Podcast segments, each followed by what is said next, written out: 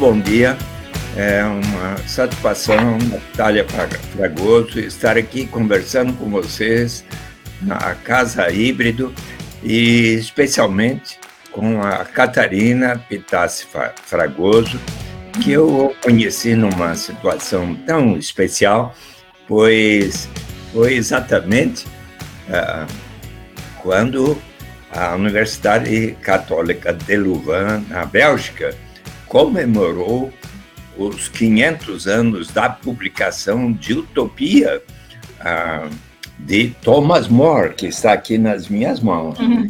Este livro foi publicado em 1516 e ele tem um papel histórico é, da maior importância, porque justamente neste livro de Thomas More ele colocou os fundamentos da proposta da, de por que, é que todas as pessoas devem ter o direito à sua sobrevivência.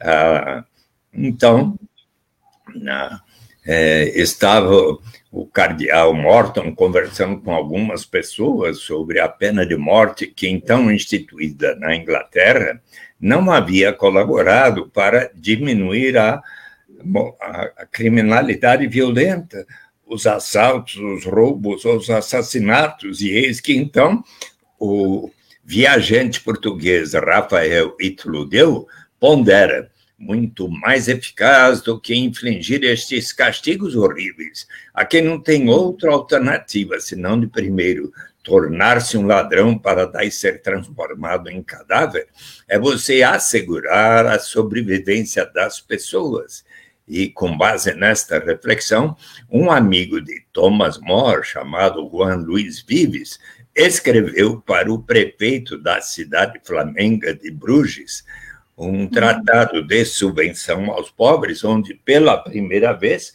propõe a garantia da renda para os habitantes de Bruges. Por esta razão, Thomas More é considerado um dos que melhor fundamentou a proposta da renda básica de cidadania. E eis que a, a Universidade Católica de Louvain me honrou com um convite tão especial no dia 2 de fevereiro de 2016, na uhum. festividade, na comemoração dos 500 anos.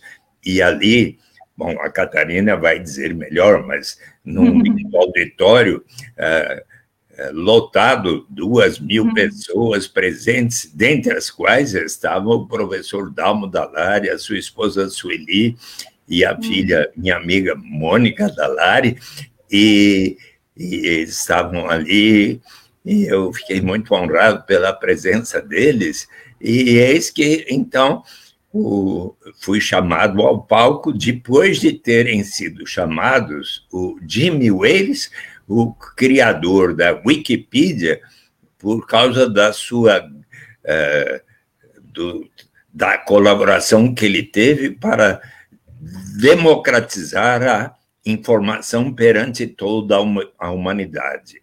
Uhum. E depois a Paola Vigano, uma arquiteta uhum. italiana cujo trabalho urbanístico havia tanto colaborado para democratizar o direito à cidade. E daí me chamaram porque ah, avaliaram hum. que, assim, o reitor eh, leu ah, o, para, e outorgou a mim, como aos outros dois, o título de doutor honoris causa da Universidade Católica de Louvain, pelo meu longo e persistente batalha, e pela minha longa e persistente batalha em favor da renda básica no Brasil e na Terra, e no planeta uhum. Terra. E uhum. eis que a Catarina Pitassi Fragoso, que ali eh, eh fez a, os seus estudos de pós-graduação, foi chamada ao palco para me receber e falar umas palavras a meu respeito e e daí eu me tornei amigo da Catarina, que tem ah, colaborado tanto por essa batalha em favor da renda básica de cidadania.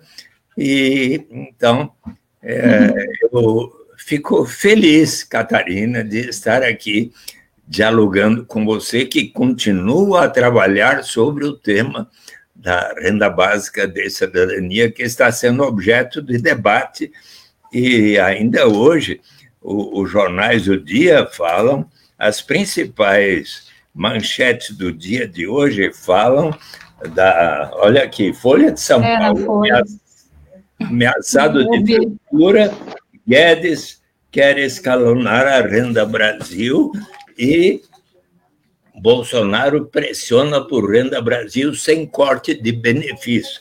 E a renda básica já é lei no Brasil, por que, que eles querem inventar uma outra? Nós vamos falar a respeito disso agora mesmo, tá bom? Então, tá bom. Estou muito feliz de te encontrá-lo, encontrá-las aqui. É, então, Vamos bom lá. dia a todos.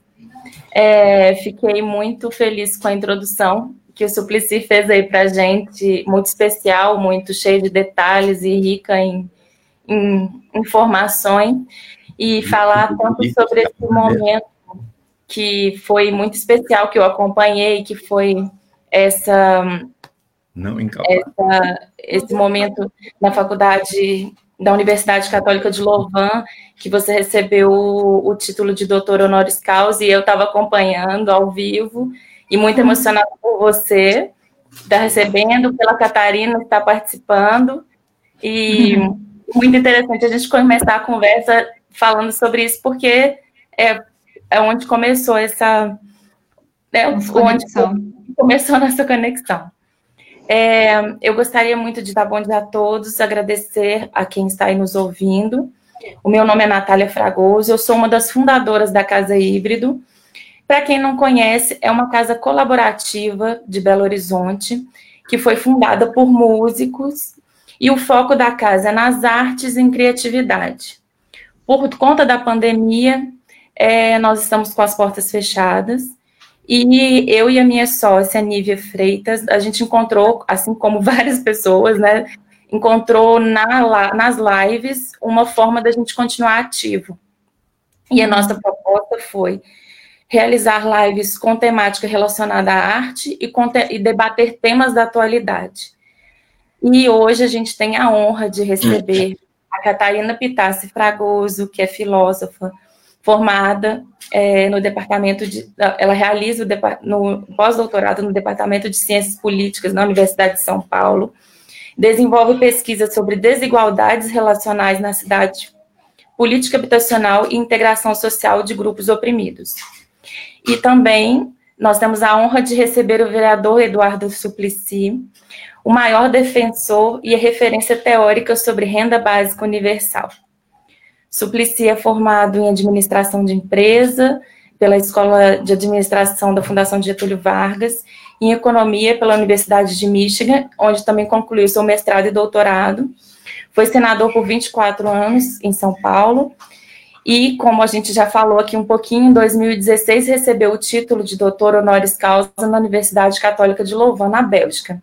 Claro que eu fiz um resumo de todas as, as, as as questões que vocês já, já realizaram, tudo, mas é só para a gente dar uma introdução aqui. E hoje nós vamos falar sobre renda básica universal. É, o nosso tema tem uma pergunta, uma utopia para o nosso tempo? Então a nossa discussão começa e eu queria pedir para a Catarina é, definir para a gente o que é renda básica, que eu acho que é por onde a gente pode começar. Uhum. Bom, obrigada, bom dia a todo mundo. Estou muito feliz de estar aqui. queria agradecer o convite da Casa Híbrido, também agradecer ao Suplicy de ter aceitado participar de, dessa, dessa conversa com a gente. É uma honra para mim estar compartilhando esse espaço e também é, trazer um pouco das reflexões que eu discuti um pouco lá na Bélgica e também é, pensar nisso no contexto brasileiro, né? E como minha formação é em filosofia, uma das preocupações básicas de um filósofo é a definição do conceitual e, e, e, e dos termos né, que a gente utiliza. No caso, é, eu noto que tem uma, uma certa confusão em relação a quando a gente fala da renda básica. Isso porque renda básica pode, pode ser relacionada a uma renda mínima, que não necessariamente é universal, pode ser relacionada também a uma proposta mais liberal e, e menos progressista, e, e, também ela, se relaciona, ela é, é similar a, a, outros programas de transferência de renda. Então, eu queria começar, é, acho que a gente começar com essa pergunta sobre o que é a renda básica universal, ela é importante porque ela ajuda a gente a ter um ponto de partida no debate, né? Então, o que, é a renda básica universal? Ela é uma proposta de política pública que visa a transferir uma renda para todos os cidadãos de uma comunidade de forma incondicional, universal e regular.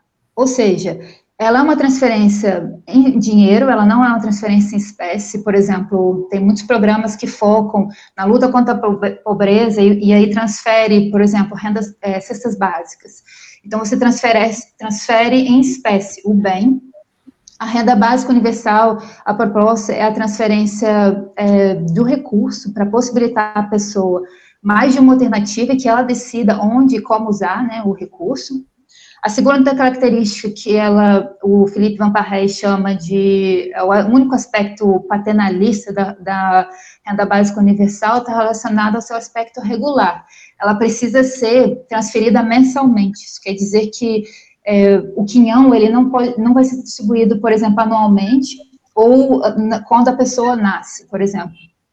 E aí você tem a ideia de que quando você tem uma transferência regular, é mais fácil para a pessoa administrar os recursos e também evita gastos demasiados ou é, o risco né, de, de, de, exaurir os recursos logo no início. E aí eu tenho até um exemplo particular, por exemplo, quando eu fui fazer meu doutorado na Bélgica, eu recebi a bolsa da CAPES. E a CAPES fazia o pagamento de três em três meses. Então, no primeiro mês eu tinha bastante recurso, no último mês não tinha nada, assim. Porque se você, é, você na sua conta, aquele, aquele montante, né, pode te dar a impressão de que você tem uma renda tal, e na verdade não é. Você vai deixar de receber, né, nos próximos meses. Ela, a renda básica ela também é individual, isso quer dizer que ela, todos os membros de uma família, elas têm direi eles têm direito a receber esse recurso, e aí tem algumas propostas que até incluem os jovens e as crianças como beneficiários. Ela é universal, e aí a característica, é, talvez, contra-intuitiva da proposta é porque ela não é só transferida para os pobres, ela também é transferida para os ricos, e a pergunta que a gente sempre escuta é por que a gente vai fazer, ter uma, uma política pública de benefício social que transfere o recurso também àqueles que já têm muito. E aqui a justificativa, ela não é só moral, mas ela é prática também. Uma justificativa prática é no sentido de que você inclui mais beneficiários, né? A maioria das propostas focalizadas, elas demandam muito, uma burocracia enorme, e as pessoas que mais precisam, às vezes, não têm os documentos requeridos pelo governo. Então, se você tem uma proposta universal, você tem uma abrangência aí de indivíduos é, que estão em necessidade como beneficiários. Ela também, é, dentro de uma perspectiva é, moral, ela, ela tem a compreensão de que um princípio de justiça distributiva, ela não está atrelado a, a, delimitar quem acessa a política pública ou não, mas a, a justiça distributiva ela vai ser feita a partir de, de tributos, de impostos, então você é, formula a política pública social com uma reforma tributária, então a, a, pessoa que tem, já, tem mais recursos, ela recebe, mas ela também paga mais, e aquele que tem menos recursos recebe e tem isenção, né, de, de impostos, de tributos. E a última característica é que a renda básica é incondicional. Isso quer dizer que ela não demanda determinadas, é, é, determinadas atitudes ou então comportamentos dos beneficiários. A gente tem um exemplo do Bolsa Família, em que é uma proposta condicional de transferência de, de renda, então ela, ela demanda o uso de certos serviços, como educação e saúde. Algumas propostas de transferência de renda europeia, como a, a Bélgica, que é a renda mínima, ela demanda que os beneficiários eles justifiquem para o governo por que eles não estão no mercado de trabalho, e uma proposta de renda básica universal, ela não vai ter essa, essa, essa obrigatoriedade de, de demandar certos comportamentos dos beneficiários. Aí, então, eu acho que a partir dessa, dessas cinco características, a gente consegue fazer a distinção né, entre, entre a proposta renda básica universal e uma Bolsa Família, o auxílio emergencial, o imposto negativo, por exemplo. E aí eu queria ouvir mais o Suplicy, assim, o que, que ele acha sobre as distinções assim, entre a renda básica universal e outros programas de transferência de renda. Com prazer. Então, como a Catarina Pitassi Fragoso querida Natália é filósofa, nós podemos ah, falar dos filósofos que, ao longo da história da humanidade, defenderam e colocaram os fundamentos da renda básica. Você começaria por quem, Natália? Oi? Desculpa. Quando você saiu de casa hoje, como é que da última vez, como é que você o fez? Saiu Como que eu... Como foi? Como eu saí da minha casa? É, saiu pela janela? Pela porta. Então, podemos começar Faz que... tempo que eu me esqueci como é que sai de casa. Não, mas podemos começar então com 520 anos antes de Cristo, com o mestre Confúcio, que disse que a incerteza ainda é pior do que a pobreza, e pode alguém sair de casa senão pela porta. Eis porque o nome do meu livro é Renda de Cidadania, a saída é pela porta, para mostrar que se nós desejarmos efetivamente cumprir os objetivos fundamentais da República Federativa do Brasil de garantir uma sociedade livre, justa e solidária, garantir o desenvolvimento nacional, erradicar a pobreza e a marginalização e reduzir as desigualdades regionais e sociais e promover o bem de todos, sem preconceito de origem, raça, sexo, cor, idade, qual, quaisquer outras formas de discriminação. Aliás, o presidente é, Bolsonaro jurou cumprir a Constituição e por isso precisa estar atento a isso, né? Uma solução tão de bom senso quanto sairmos de casa pela porta é instituir a renda básica de cidadania. Podemos seguir um pouco mais adiante e encontrar outro amigo filósofo da Catarina, o Aristóteles, que em política diz que a política é a ciência de como alcançar o bem comum, uma vida justa para todos. Para isso se faz necessário a justiça política, que precisa ser precedida da justiça distributiva, que torna mais iguais aos desiguais. Então, uh, se nós formos ver um filósofo que em 1848, pensador social, escreveu com uh, Friedrich Engels, o Manifesto Comunista, e depois eh, escreveu os volumes de O Capital, e mais tarde uh, escreveu o, a crítica ao programa de Gotha, eh, onde ele diz que numa sociedade mais amadurecida, os seres humanos vão se portar de tal maneira a poderem escrever como lema da sua sociedade 12 palavras em inglês que o grande economista John Kenneth Galbraith, em A Era da Incerteza, observou que eh, tiveram um efeito ainda mais revolucionário que os volumes de O Capital, From Each According to His Capacity to Each According to His Needs, de uhum. cada um de acordo com a sua capacidade, a cada um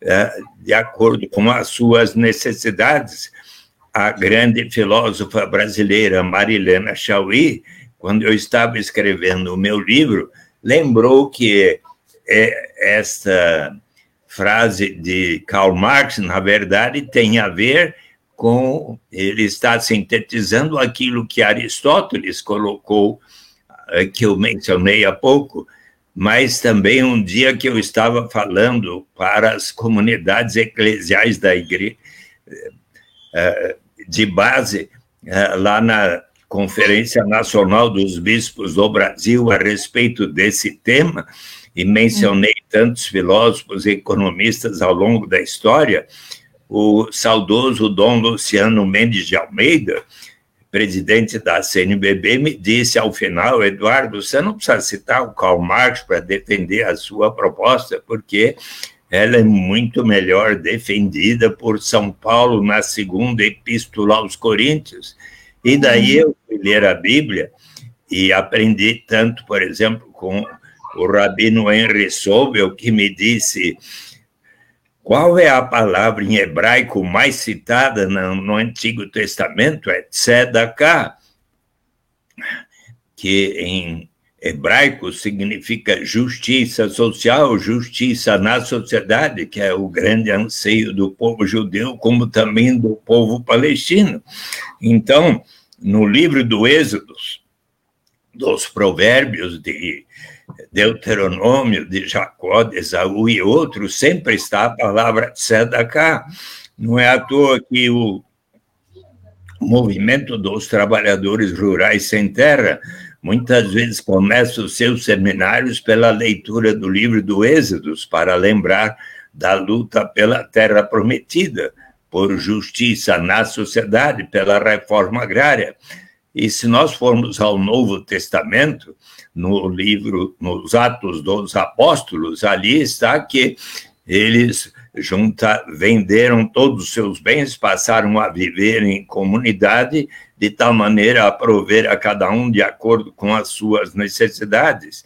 Se nós formos ver as parábolas de Jesus, como a do Senhor da Vinha, ele diz que o Senhor da Vinha contratou inúmeros trabalhadores ao longo da jornada, da primeira na segunda até a última hora do dia, com cada um combinou o que ambos consideravam justo, e ao concluir o dia, ele começou o pagamento pelo último que ali chegou, mas ao pagar ao primeiro, ele disse, perguntou, mas como assim o senhor está me pagando o mesmo que a último que a que chegou e eu trabalhei mais do que ele?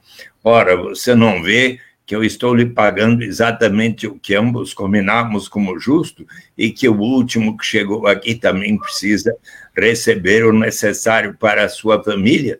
E se nós formos então ver o que diz São Paulo na segunda epístola a aos Coríntios, como Dom Luciano de Almeida me recomendou, que é tão bonita, diz assim: uh, todos nós precisamos sempre seguir o exemplo de Jesus, que, em sendo tão poderoso, resolveu se solidarizar e viver dentre os mais pobres, de tal maneira que, conforme está escrito, para que haja justiça, para que haja igualdade, toda aquela pessoa que teve uma safra abundante não tenha de mais, toda aquela pessoa que teve uma safra pequena não tenha de menos. E se hum. nós formos ver o que pensam os seguidores de Maomé, do islamismo, dos quatro califas que escreveram o livro dos hadis, Omar, o segundo deles, ele diz que toda aquela pessoa que detém um grande patrimônio deve destinar uma parcela deste patrimônio para os que pouco ou nada têm. E se nós formos ver o, o que pensa o budismo, Dalai Lama, numa ética para um novo milênio, observa que, se for para aceitar o consumo tão suntuoso dos mais ricos, nós precisamos antes assegurar a sobrevivência de toda a humanidade. E assim vai ao longo da história. Já falei do século XVI, Thomas More, em Utopia, também, sabe que eu mandei outro dia, quando hum. soube que o presidente Bolsonaro estava com Covid-19, é, eu pensei, quem sabe ele possa aprender um pouco, porque ele acha que distribuindo armas que ele vai a, diminuir a criminalidade no Brasil. Então, eu mandei para ele, que ele ia ficar duas semanas lá no Palácio da Alvorada, isolado, mandei o livro Utopia para ele ler. E, e o, o gabinete pessoal do presidente agradeceu, mas não disse que ele que ele tenha lido o livro. Eu espero que ele aprenda essa lição logo, logo com a Catarina, que vai mandar a tese dela para ele, espero. Então. Faz um é... E assim, ao longo da história, é, muitos filósofos, a gente poderia, depois, se quiser, eu continuo falando aqui de Thomas Paine, do Bertrand Russell e tantos amigos da Catarina que uh, fundamentam por que, que é importante o Brasil, que é o primeiro país do mundo que aprovou uma lei para instituir a renda básica de cidadania, venha de fato a colocá-la em prática. É, eu tenho até uma pergunta em relação a isso, se eu puder fazer, Natália. Claro. É, porque eu, é isso, né? O Brasil foi um dos primeiros países a aprovar uma lei que, sobre a renda básica, né, universal, mas essa lei nunca foi implementada. E eu queria saber, Suplicy, qual é a sua opinião, assim, por que, que a, é, a lei existe, mas ela não é implementada? Você acha que a gente está preparado para implementar essa lei? Sem dúvida. E por isso que eu muitas vezes tenho insistido com a formação de um grupo de trabalho para estudar as etapas em direção à renda básica. Ah, certo dia, era maio de 2013, eu e Paul Singer fomos fazer uma palestra na Secretaria da Receita Federal em São Paulo. E ele falou das oito e meia até as dez da manhã que sobre a história da economia solidária, das cooperativas no mundo e no Brasil. E eu iria falar em seguida. Daí ele disse aos 600 presentes ali: olha, ah, agora vocês vão ouvir o professor e senador Eduardo Suplicy, que vai ah, lhes falar a respeito da renda básica de cidadania. E quando eu, e ele estava presente no dia 8 de janeiro de 2004, na cerimônia de, em que o presidente Lula sancionou a lei, daí ele falou: quando o presidente Lula sancionou a lei, eu hum. ah, achei que logo seria formado um grupo de trabalho para estudar as etapas em direção à renda básica. Por, e, e eu fiquei tão contente e falei: puxa eu vou propor à presidenta Dilma que constitua um grupo de trabalho para estudar as etapas em direção à renda básica.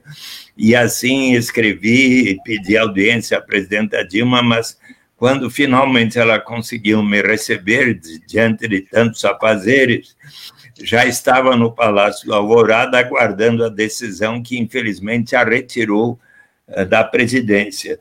E eu continuo a insistir, inclusive ah, é, proponho agora ao próprio Paulo Guedes, ministro da Economia, e agora com uma vantagem, você sabe que no dia 21 de julho passado, há pouco hum. mais de um mês, foi formada no Congresso Nacional a Frente Parlamentar em Defesa da Renda Básica de Cidadania, que já tem mais de 220 deputados federais e senadores que defendem essa proposta. O presidente é o João Henrique Campos, filho do ex-governador eh, Eduardo Campos, lá de Pernambuco. Ele é um jovem deputado muito dinâmico, 34 anos, e que está à frente. Ele me convidou, por ter sido o autor da lei, que hum. seja o presidente de honra desta lei. Então, uhum. uh, eu, agora que estou estudando, uh, eu agora tem, ademais, existe formada a Rede Brasileira da Renda Básica, que uh, uh, tem um grupo de estudos que está, inclusive, assessorando a rede a Frente Brasileira da, em Defesa da Renda Básica e uhum. uh, houve um encontro sábado passado do ministro Paulo Guedes com o, o presidente e a, uhum. e a Tabata Amaral, o Alessandro Vieira, senador, a, a respeito desse assunto.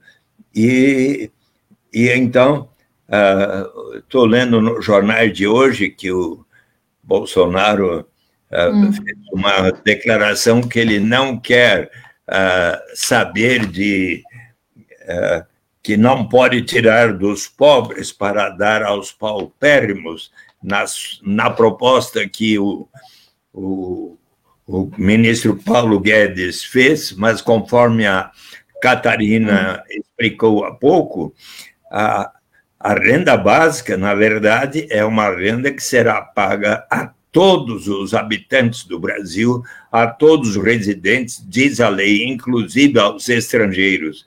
Aqui residentes há cinco anos ou mais, e de forma incondicional, não importa a sua origem, raça, sexo, idade, condição civil ou socioeconômica. Mas como assim? Vai, vamos pagar para a Natália Fragoso, a Catarina Peitassi Fragoso, ao Eduardo Suplicy, ao Pelé, a Xuxa, ao mais bem-sucedido empresário brasileiro? Sim, só que os que temos mais colaboraremos para que nós próprios e todos os demais.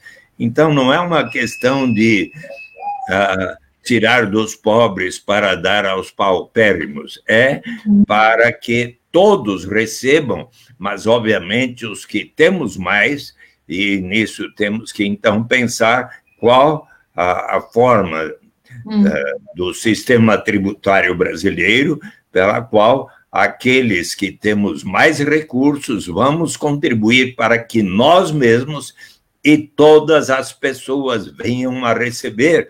E daí teremos, então, as vantagens uh, da renda básica de cidadania universal e sobre, as, e sobre estas vantagens eu posso uh, agora falar junto com a Catarina, que também é uma estudiosa de profundidade deste tema.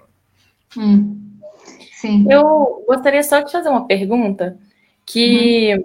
A gente, nós estamos num contexto aí que o Brasil na pandemia é, foi realizado o auxílio emergencial e as pessoas estão recebendo o auxílio. E eu acho que quando se trata da, de, de, falar da renda básica, tem o auxílio, tem a Bolsa Família, eu acho que fica ainda um pouco é, confuso para as pessoas o que, que é, qual que é a diferença de cada um desses programas. Por exemplo, o que, que a gente pode falar sobre o sobre esse auxílio emergencial? Por, qual que é, por que, que ele não é a renda básica? Qual que é a diferença dele? Quer que eu explique ou você fala, Catarina? Não, pode falar.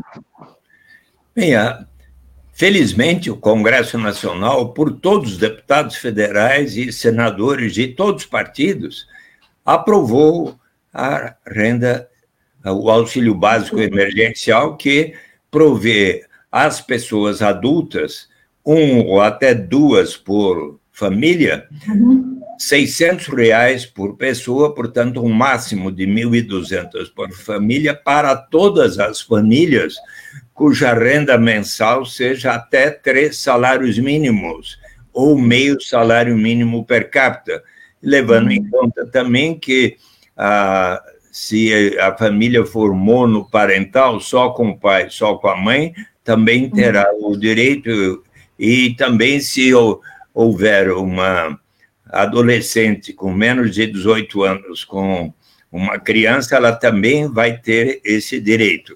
Pois bem, ah, então, é um, um procedimento que está já beneficiando, ah, se diz, mais de 50 milhões de brasileiros e brasileiras, eh, inclui os próprios beneficiários do Bolsa Família.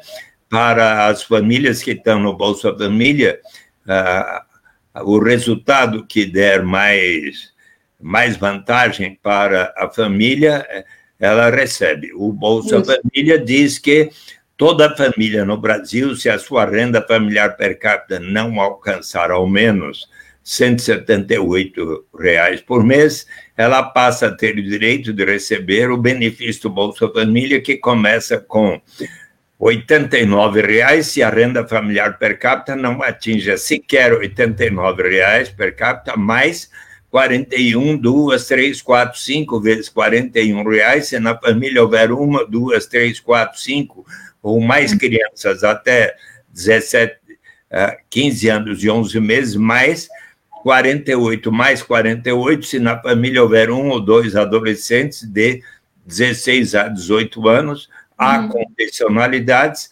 A mãe, se estiver grávida, deve fazer o pré-natal na rede pública de saúde até que nasce o nenê.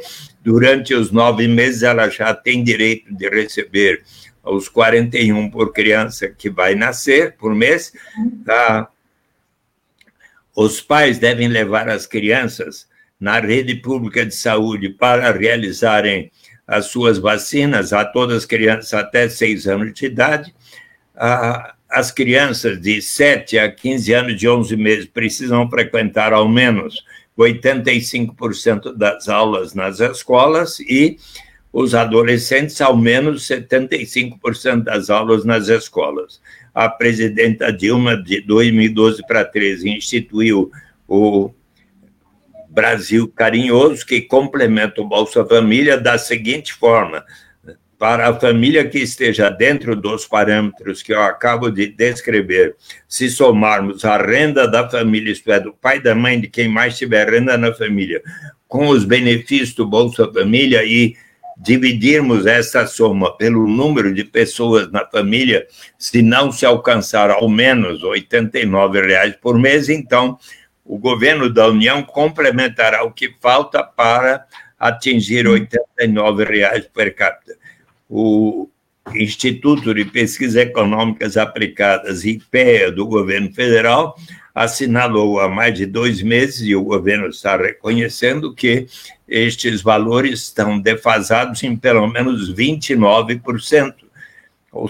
Mas, se considerado o que eu acabo de falar, se de fato todas as pessoas e famílias que estão dentro dos parâmetros estiverem inscritas no programa Bolsa Família, ah, uhum. só por ele, por, por este programa, então se garante no mínimo hoje R$ 89,00 por pessoa, mas durante a pandemia foi estabelecido primeiro por três meses, daí prorrogáveis por mais dois meses, e agora se está justamente definindo até quando é possível que seja prorrogado até dezembro, durante a pandemia, este valor, e, mas isto é o que está sendo uhum. debatido e uhum. está na imprensa de hoje. Uhum. É, eu...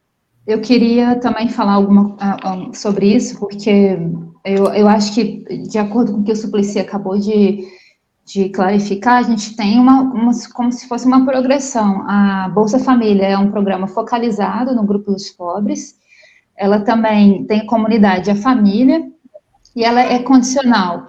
Depois você tem a renda emergencial, que é, é uma proposta de transferência de renda para du, durar né, durante essa crise é, pandêmica que a gente está vivendo, então ela não é regular, é algo, como o próprio nome diz, emergencial mas tem expande o Bolsa Família tanto em relação aos valores quanto aos grupos de beneficiários, porque você tem a unidade individual. Então, é, uma família pode receber o, o recurso até é, duas vezes, né?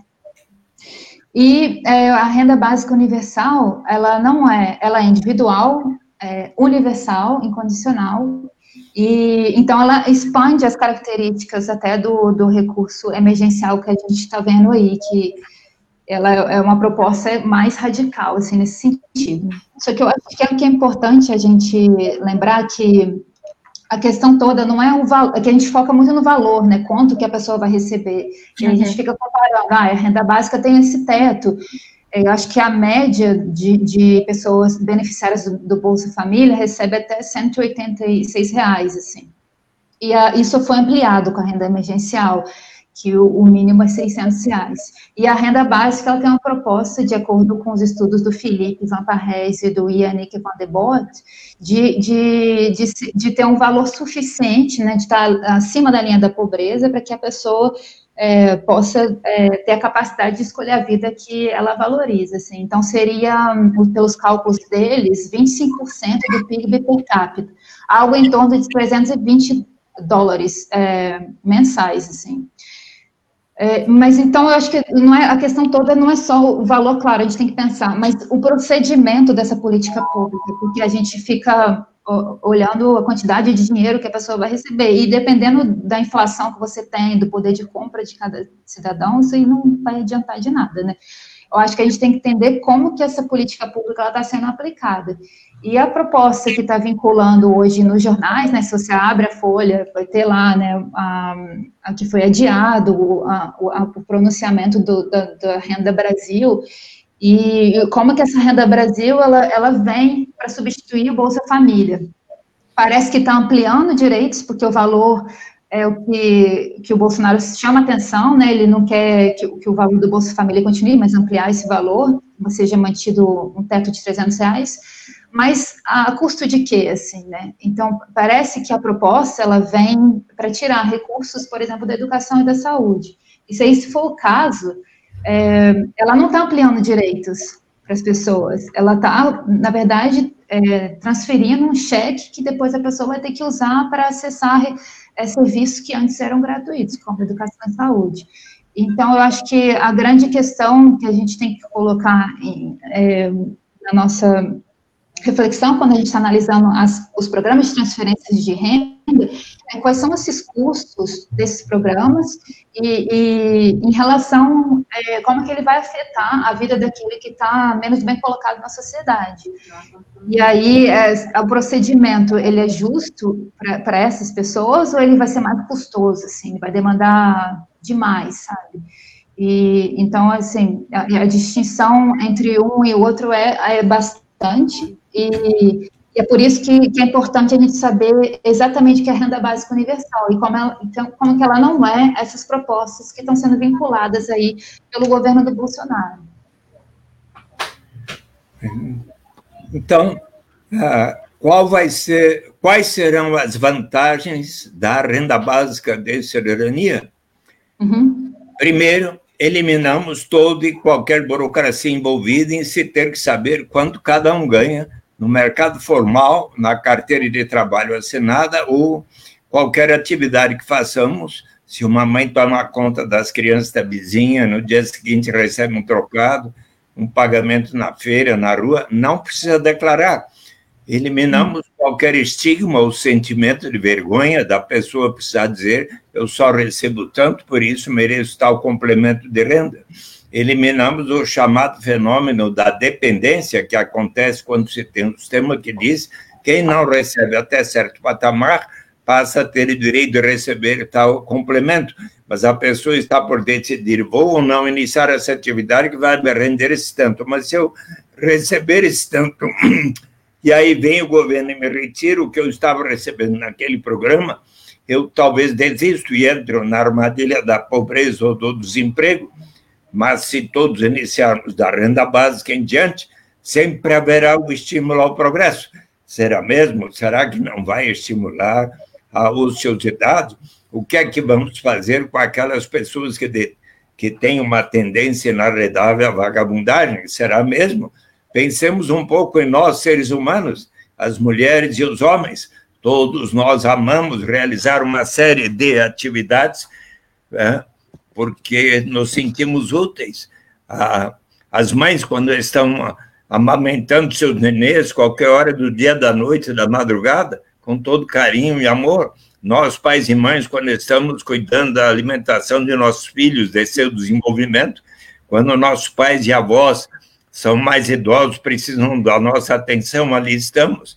Nas associações de bairros, nas igrejas de todas as denominações, nos centros e diretórios acadêmicos, quantos de nós não realizamos uma série de atividades porque nos sentimos úteis perante a comunidade. Quando os grandes pintores Vincent van Gogh Amedeo Modigliani saíram às ruas para tentar vendê-las. Ah, mal conseguiam, ambos ficaram doentes, morreram precocemente. Hoje as suas obras são vendidas por milhões de dólares. A Constituição brasileira assegura o direito à propriedade privada, o que significa que aquela pessoa que detém a propriedade de uma fábrica, de um banco, de uma fazenda, de um hotel, de um restaurante, de títulos financeiros, propriedades imobiliárias, esta pessoa pode receber lucros, juros, aluguéis, os rendimentos do capital, por acaso, para que recebam, precisam comprovar que estejam trabalhando, que suas crianças e adolescentes estejam indo à escola, não. Então, se asseguramos aos mais ricos receber tais rendimentos sem que haja aquelas condicionalidades, por que não estendermos a todos, ricos e pobres, o direito de todos participarmos pelo menos um pouco da riqueza comum de nossa nação através de uma renda suficiente para atender às necessidades vitais de cada um, ainda mais quando pensamos em ah, na riqueza gerada eh, em toda Belo Horizonte, em toda Minas Gerais, aqui em São Paulo, na cidade maravilhosa do Rio de Janeiro, na floresta amazônica, no Pantanal do Mato Grosso, nas cataratas da Foz do Iguaçu, nos pampas do Rio Grande do Sul. E quando pensamos também nos aspectos da nossa história, por mais de três séculos, milhões de pessoas foram arrancadas de sua terra natal na África para virem ao Brasil trabalhar para o enriquecimento de tantas famílias sem receber qualquer remuneração que não fosse viver numa senzala e receberem uma alimentação que fazia com que os escravos tivessem uma expectativa de vida pouco superior a 30 anos de idade. Então, é uma questão de bom senso. Mas qual é, Natália, Catarina, a principal vantagem da renda básica de cidadania? É do ponto de vista da dignidade, da liberdade do ser humano, de que nos fala o grande economista Amartya Sen, laureado com o Prêmio Nobel em Desenvolvimento como Liberdade, uhum. quando ele expressa que desenvolvimento, se for para valer, deve significar maior grau de liberdade para todos na sociedade. Ele lembra de quando ele era menino, seu pai era um ótimo professor, morava na Índia, ele morava numa boa casa. Certo dia, brincando no jardim da sua casa, eis que de repente entrou um trabalhador gritando por socorro havia sido esfaqueado nas costas. Ele chamou por seu pai, que logo veio, e acompanhou seu pai levando o Cadermia para o hospital. No caminho, ele disse: Bem que minha mulher tinha me avisado para não vir aqui a este lugar tão perigoso, mas eu não tive outra alternativa senão nesta vizinhança encontrar o um trabalho que pudesse dar o sustento da minha família. Ao chegar no hospital, teve uma forte hemorragia e veio a falecer. Então, conclui a Martia Sen, tipicamente, este homem não tinha liberdade real, precisou hum. colocar a sua saúde e vida em risco para conseguir um trabalho que pudesse dar o sustento da sua família. Para aquela mulher que, não tendo como dar de comer em casa para suas crianças, resolve vender o seu corpo, para aquele rapaz que, não tendo alternativa para ajudar no orçamento da sua família, resolve se tornar um aviãozinho da quadrilha de narcotraficantes, como personagem do Homem na Estrada, do Mano Brown, dos Racionais MCs, o dia que houver para si e cada membro da sua família uma renda básica suficiente para atender às suas necessidades vitais, esta pessoa vai ganhar o direito de dizer: não, agora eu não preciso fazer uh, esta única alternativa que me surge pela frente, eu posso agora posso aguardar um tempo, graças à renda básica para mim e cada membro da família. Agora eu posso, inclusive, fazer um curso, quem sabe, aqui em Belo Horizonte, a Casa Híbrido vai poder me ajudar, até que eu sinta um. Até que eu saiba realizar uma e consiga uma atividade mais de acordo com a minha vocação, com a minha vontade. É neste sentido, pois, que a renda básica de cidadania vai elevar o grau de dignidade e liberdade real para todos na Isso. sociedade. Isso. É isso que eu também queria falar. Eu acho que o princípio, né, que está por trás é você tentar é, conectar a igualdade com a liberdade. Então você você garante que todos, de maneira igual, tenham acesso à capacidade de escolher qual a vida que eles querem é, para eles, né? E aí você não tem mais, é, por exemplo, alternativas sobrevivência e estudo, ou a, a, a única alternativa de aceitar um, um, emprego degradante, ou então que mulher, que muitos, é, muitas organizações familiares, né? Que, que são opressivas e humilhantes, a pessoa tem que ficar naquela situação por conta de, de uma dependência financeira. Então, ela garante que o indivíduo ele tem essa capacidade, que é, a, é o termo que a Amartya Sen usa, né, que é o sinônimo de liberdade, de escolher a habilidade de escolher qual vida que ele quer seguir, assim, e isso é, vai além da, da liberdade formal, né, é uma liberdade prática. É, e, e, isso é uma é, maneira de, de, também de é, possibilitar, não é só um programa de luta contra a pobreza, né? A renda básica ela vem como uma, um meio de combater a desigualdade é, de gênero dentro da família, ela vem para evitar é, é, o trabalho degradante do mercado de trabalho, ela vem para mudar né, a maneira como a gente encara a, a nossa sociedade. Então, não, não, é essa ideia de, de que você, o seu recurso vai vir a partir de uma ideia produtivista né, do, do, da sua função. É, uma parte do seu quinhão já está garantido, então o, o, o, seu salário, a partir do mercado de trabalho, ele vai complementar esse quinhão, quinhão que você já tem.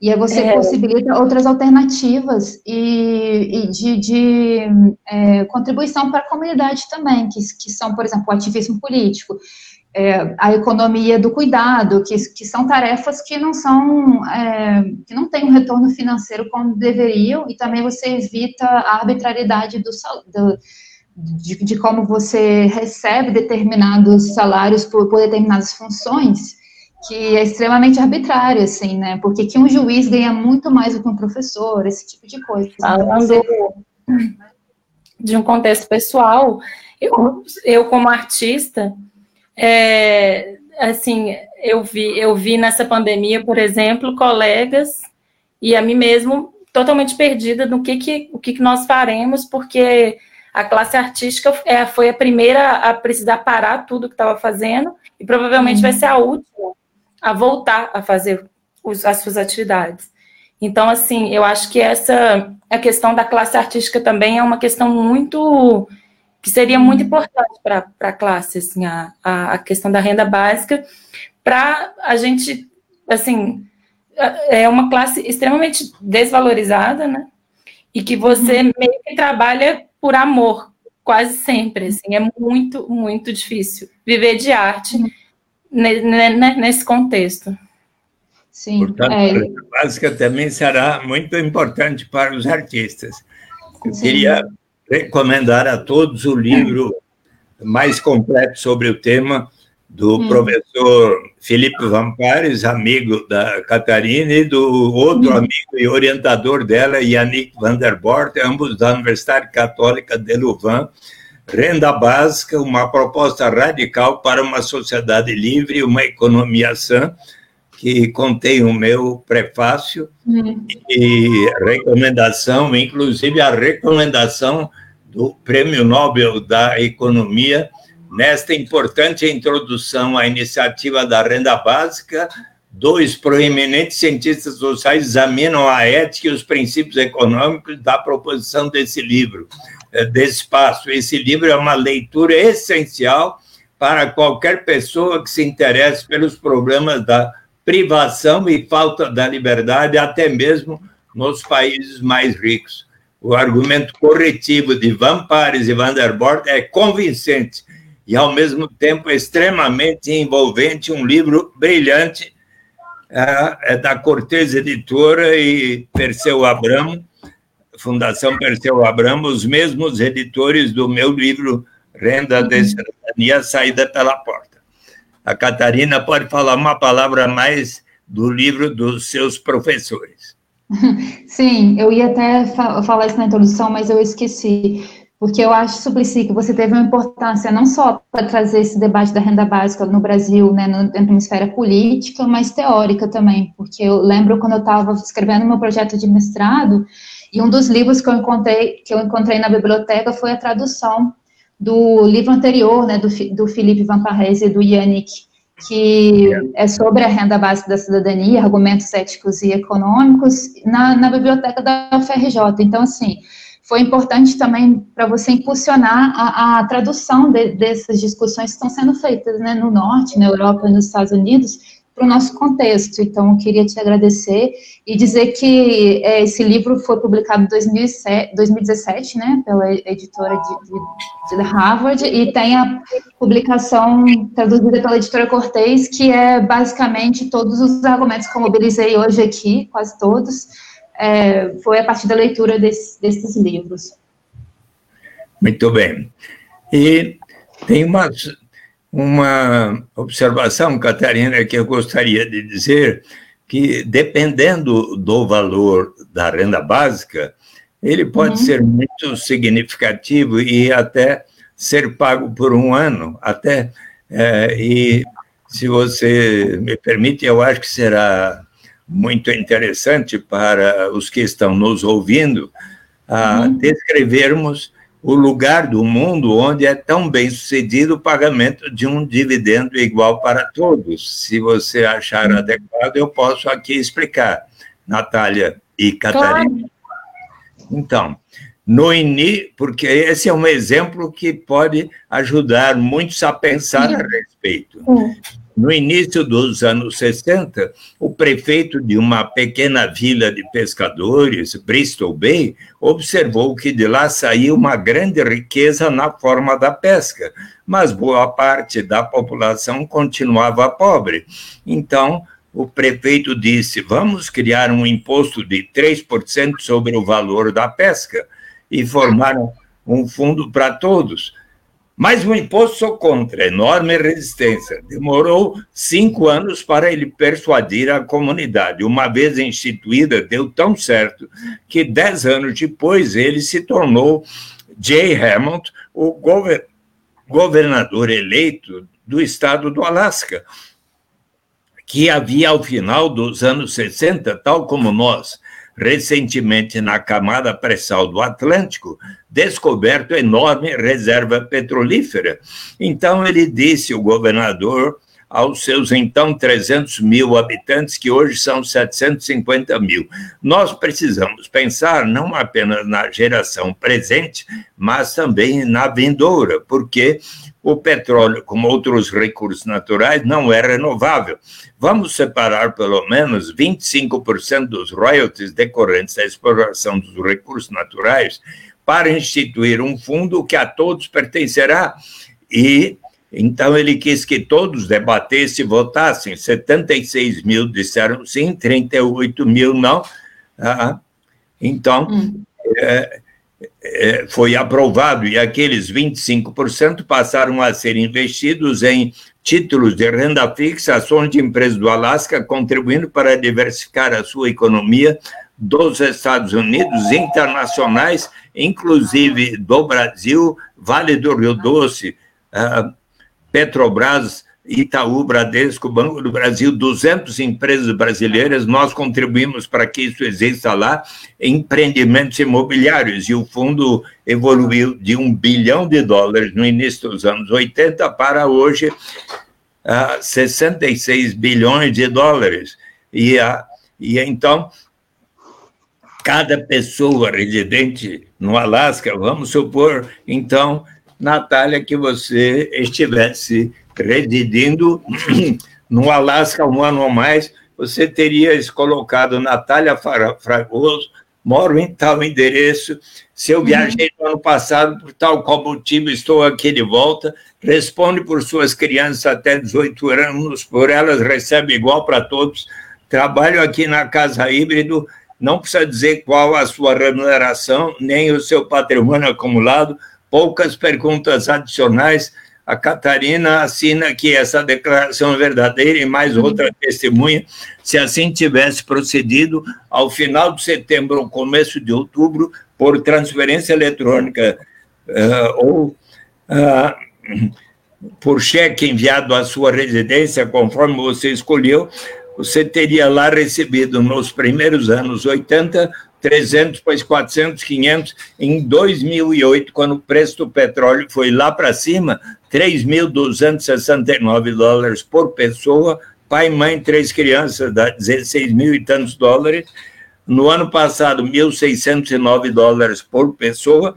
E, consequência, pelo direito de todos participarem da riqueza comum do Estado. Consequência, 1980. Alasca, o mais desigual dos 50 estados norte-americanos. Hoje, o mais igualitário, junto com o Utah, coeficiente de Gini 0,42, e constitui suicídio político para qualquer liderança no Alasca propor o fim desse sistema. Eu estive lá por sete dias em 1995 e perguntei uhum. às pessoas, todos aceitam muito este sistema. O outro exemplo é em Macau, onde desde 2008, cada um dos 700 mil habitantes permanentes do, de Macau, ex-colônia portuguesa, estão recebendo no ano em 2019 foram a 1.220 dólares, 10 mil patacas por pessoa, um Wealth Partaking Scheme, um esquema de participação na riqueza lá gerada dos cassinos, hotéis e assim por diante. Então, são muitas as experiências que estão acontecendo no mundo, seja lá na Finlândia, na Namíbia, na Índia, uh, no Quênia, que eu fui visitar no ano passado, uhum. e cada vez eu fico mais persuadido das vantagens da renda uhum. básica de cidadania, e agora, com o apoio da Casa Híbrido, mais, uhum. ainda, mais depressa ainda nós vamos conseguir. Ué, a gente espera. É. É, nós já estamos chegando no horário, né? O, o Suplicy, ele, ele tem um outro compromisso agora, então a gente está já chegando no final. E eu vou novamente agradecer imensamente a, a, presença de vocês dois e ao debate. Eu agradeço pela Casa Híbrido, pela, pela participação de vocês e pelo enriquecimento do nosso conteúdo. Agradeço pessoalmente pela oportunidade de por, essa, por esse momento eu, eu pesquisei e aprendi, estudei várias uhum. coisas e realmente é um, um assunto fascinante e uhum. fiquei bem impressionada uhum. e emocionada com o trabalho de vocês. E eu queria agradecer demais e agradecer a todos que nos ouviram e esperar que a gente um dia chegue nesse, nesse momento aí. É. Eu também quero muito agradecer a você, Natália Fragoso e a Catarina Pitassi Fragoso. Vocês são, então, irmãs, primas, parentes? Primas. Primas. Que bom, uhum. que bom, que boa parceria. E, então, uh, eu espero que logo que passe essa uh, a pandemia do, do coronavírus, eu possa até aceitar o convite que a Catarina me falou que vai me convidar para fazer uma, um diálogo lá com os estudantes na Universidade de São Paulo e se a Casa Híbrido quiser me convidar também, em Belo Horizonte, pode me convidar, tá bom? Já, já te considere convidado. Será uma honra. Muito obrigado, foi um prazer, uma alegria estar com vocês. Obrigada, Suplicy, um abração e a gente mantém contato. Tá bem. Continua a nossa conversa. Um abraço e um beijão para vocês duas e todos que nos ouvem. Obrigado. Um abraço, um. Obrigada, você também. Tchau, tchau. Tchau. tchau.